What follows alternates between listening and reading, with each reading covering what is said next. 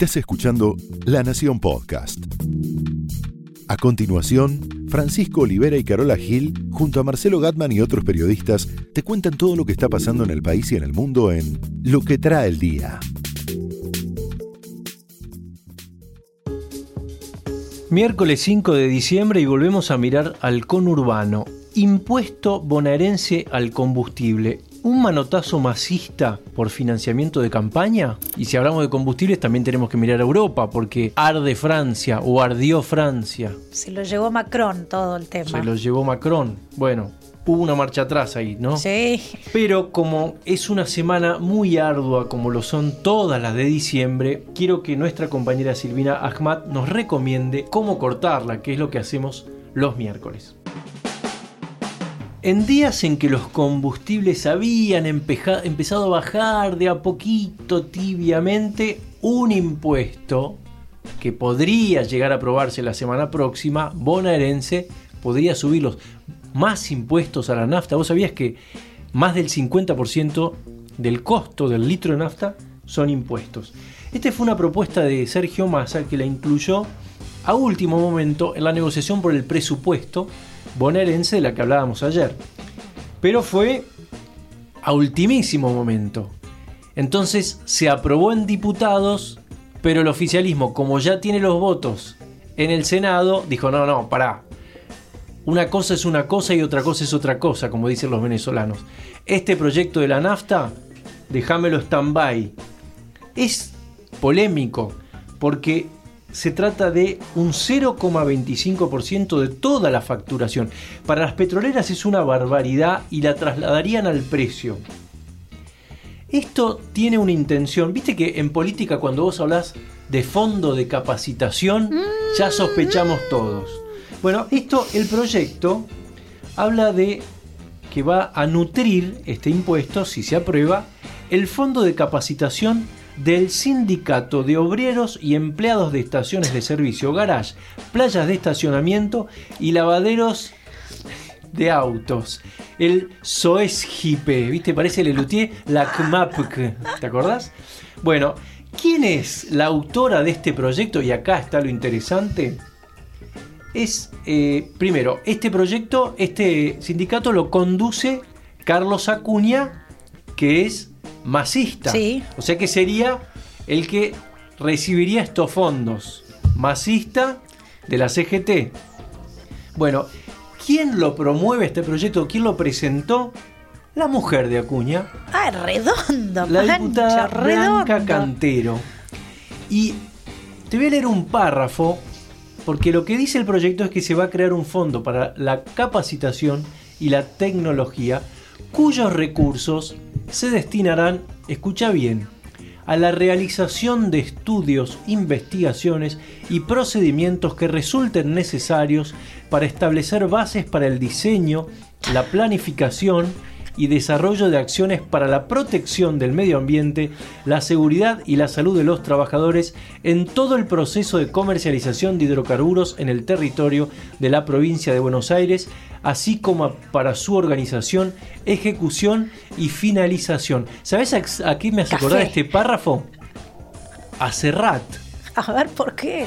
En propiciar un diálogo de franca distensión que les permita hallar un marco previo que garantice unas premisas mínimas que faciliten crear los resortes que impulsen un punto de partida sólido y capaz de este a oeste y de sur a norte, donde establecer las bases de un tratado de amistad que contribuya a poner los cimientos. Ahora yo quiero ir al trasfondo de esta medida. ¿Te acuerdas que ayer hablábamos de que por ahí más andaba necesitando fondos de campaña. Todos los políticos. Todos los políticos. después de la causa de los cuadernos, así como en Brasil después del lavallato, ¿de dónde vamos a sacar? Y en general, en el PJ, lo que a uno le dicen cuando no hay empresas dispuestas a poner y un Estado dispuesto a disfrazar alguna actividad ¿no? de proselitismo, bueno, el sindicato aparece. Mm. Entonces mi pregunta es si este gesto al sindicato no tendrá una segunda intención. Estoy pensando mal, pero si es así, incluye una ironía muy interesante. Y es que va en contra de las petroleras que estaban que trinan ayer. ¿Y quién es petrolero? Un ex aportante a la campaña de masa. Los Bulgeroni, por ejemplo. Oh. Mirá qué lindo, cómo se enredó, ¿no? Pero no lo pensaron esto antes, vos decís. ¿Qué sé yo si lo pensaron? Yo lo que te puedo decir es que la provincia arde casi como la Francia de Macron y por el combustible también. En realidad ya el año pasado Massa había propuesto algo parecido en La Nación y había sido la, la- diputada Liliana Schwint la que había presentado un proyecto que fracasó y perdió estado parlamentario Salvay, el jefe de gabinete Claro. de Vidal, habló ayer con las petroleras, trató de tranquilizarlas, les habrá dicho, no estuve en la conversación, pero les habrá dicho, no se preocupen muchachos, esto no va a pasar, esto no se va a aprobar. Bueno, veremos, veremos qué es lo que pasa. Podemos decir que lo más probable es que no se apruebe, pero vuelve a plantear este conflicto, esas tensiones de campañas que en el conurbano, mirá qué ironía, arden por la nafta como la Francia de Macron. Igual Macron reculó, Y sí, retrocedió en sí. chancletas, podemos decir. Po- Podemos decir no sé cómo se llamarán las chancletas en, en- Francia, pero ponele, Pancho, sí, el presidente Macron, que hasta el momento había basado parte de su credibilidad en esto de no retroceder en sus promesas de campaña ni dejarse intimidar. Había dicho eso, ¿no? Es- eso- esas fueron, sí, dos de sus, de, de sus promesas, De digamos. sus Estaban ahí en, en- en la plataforma. Ayer dio marcha atrás y aplazó por seis meses, por el momento son seis meses, la entrada en vigencia de esta ecotasa. Que ahora vamos a hablar de esto, pero primero quiero que lo escuches a Macron eh, con lo que decía el 27 de noviembre, hace muy poco. De la compréhension pour euh, ses concitoyens, mais je ne céderai rien à ceux qui veulent la destruction et le désordre, car la République, c'est à la fois l'ordre public et la libre expression. No sé cómo viene tu francés, pero te Muy digo mal. ahí lo que decía. Decía, entiendo la preocupación de los ciudadanos, pero no me rendiré frente a quienes buscan la destrucción y el desorden. Retroceder nunca, rendirse jamás. Y menos cuando me estás quemando autos y tirando piedras Claro. por ahí. Y dice algo muy francés, porque la república es tanto orden como libertad para expresar las opiniones. Muy bien, 27 eso me de noviembre. Me gusta eso, sí. ¿Qué pasó? No le llevó demasiado tiempo para eh, decir, como, ¿qué es lo que dice acá? Rendirse frente a quienes buscan. Bueno, se rindió.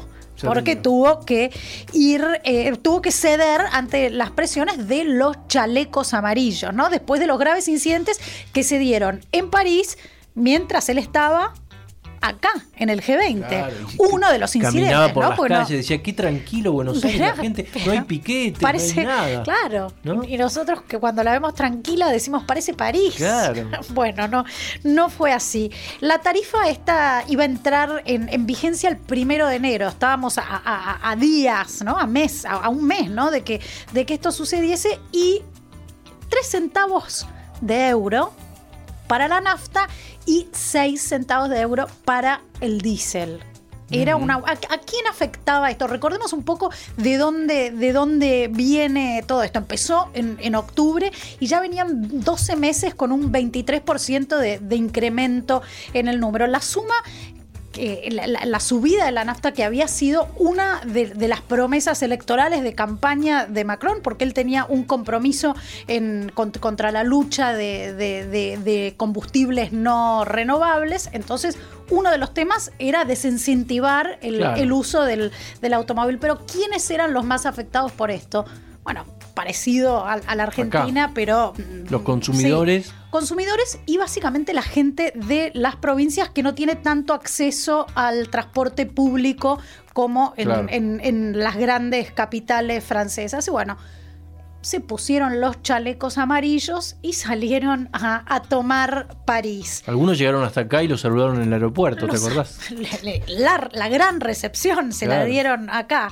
Bueno, se sumaron ahora otros grupos, se sumaron est- estudiantes, empezaron ya ahora a protestar por otras cosas, ¿no? Desigualdad eh, social y territorial. Están, Empiezan a meter todo. Sí, claro, sí. Y La un- reforma agraria. Todos, todos. claro. Dale, dale, dale que va. Y ahora están viendo que Macron, que decía no ceder, está empezando a ceder un poco. Así que tal vez es momento de, de ir metiendo en su agenda. Momento de muy, de muy baja popularidad, ¿no? Bueno, eso es política, ¿no? Siempre, negociar. sí. No hay que ser tan rígido. Y 70% de apoyo de la población a los chalecos amarillos. Mm. Eso hay, hay que ver cómo... si sale un candidato. Hay que ver la, la cintura de Macron. Un candidato chaleco amarillo. Ay, la señorita Le Pen no, ¿no? Qué momento para cortar la semana con nuestra compañera Silvina Ahmad. Arrancó diciembre, días de mucho estrés, de muchos compromisos, y qué mejor que cortar la semana a pura risa. Tengo para ofrecerles el Festival Comedy organizado por el Teatro Liceo, que reúne, como dice su nombre, a 30 comediantes de stand-up que se estuvieron presentando a lo largo del año allí y ahora van a hacer una serie de shows hasta el domingo. Para tener en cuenta, por ejemplo, esta noche van a estar presentándose Fernanda Metile, Federico Cirunic, Diego Chac, en funciones a las 20.30 y a las 22.30. Mañana va a estar también Nico Brown, el viernes Wainwright y Goodman, así que ténganlo en cuenta para no parar de reír. Pero si lo que prefieren es ir al teatro, alejarse un poquito del circuito comercial, hay una propuesta para esta noche a las 20.30 que se llama Irupese Soy, la diva de la epistemología en el teatro La Pausa. Y los que prefieren quedarse en la casa y alejarse de todo el ruido de la ciudad y prender alguna serie, no nos olvidemos que empieza diciembre y también empiezan nuevas temporadas, como por ejemplo Vikings, que va a estrenar un nuevo capítulo de sus nuevos episodios este jueves a las 23 horas por Fox Premium Series. Otros prefieren cortar la semana leyendo, cosa que me parece muy saludable. Sí, y si yo te pregunto, ¿dónde te imaginas que puede estar la biblioteca más antigua del mundo? La biblioteca más antigua del mundo. Librería, en realidad, Librería. librería. Librería, en funcionamiento. Y en Grecia. Sí, yo me imaginaba también una ciudad europea. Y un escritor europeo salió en búsqueda de, de la librería más antigua del mundo y la encontró en Buenos Aires, Pancho. Mirá. Me sorprendí mucho, sí, en una esquina, la esquina de Alsina y Bolívar. Alcina y Bolívar. ¿Lo tenés ubicado? Sí, ahí? claro. bueno. En, en 1875. ¿Eso es Manzana de las Luces? Sí, está ahí el Colegio Nacional de Buenos Aires, la, la Manzana de las Luces y todo, todo por ahí. que ¿Hay algo más? La iglesia, la, la iglesia San de San Ignacio, Ignacio, claro. está ahí también. Pero en 1875 se- las calles ellas se llamaban San Carlos y Santísima Trinidad. ¿Qué funcionaba ahí? Una botica, una botica que vendía hierbas medicinales. Ahí, por ejemplo, se curaron eh, algunos de los heridos durante las invasiones inglesas. Ah, mirá. También medio funcionaba como pulpería. Ahora no, no hay algo para tomarse ahí en No, librería? no, no, no, no, no creo que encuentres ni charque, ni, ni Nada. ginebra, ni los típicos productos de, de- de pulpería. Pero ¿qué empezaron a llegar? ¿Qué empezó a llegar también con todos estos productos? Los primeros libros. Empezaron a llegar libros que eran títulos más bien de, de- de índole religioso, pero llegaban estos libros y en algún momento esto desaparece, que el, el formato pulpería y botica desaparece y se convierte en librería, librería del colegio. Ahí tenías el, ahí tenés todavía El colegio. Nacional Buenos Aires, sí, sí, sí.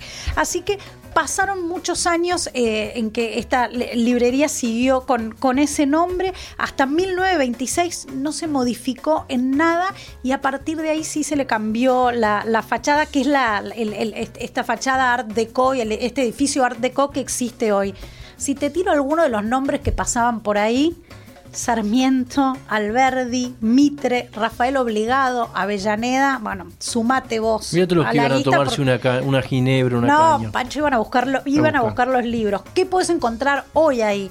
Bueno, parece que hay más de 300.000 libros antiguos. Puedes encontrar ejemplares que no encontrarías en ningún otro lado y todas rarezas así eh, literarias que se exponen en, tarimas en el lugar. Por supuesto, también hay volúmenes modernos de, de libros. Pero en realidad, si te querés enterar de la historia completa de, de esta librería, no te pierdas esta nota que escribió Leandro Vesco que está en, en- en la web y la encontrás como la librería en actividad más antigua del mundo. Es porteña y queda en Montserrat. Si quiero un libro de autoayuda, ¿lo consigo ahí? Mm, habría que ir a ver. Te va a ayudar ir a conocerla.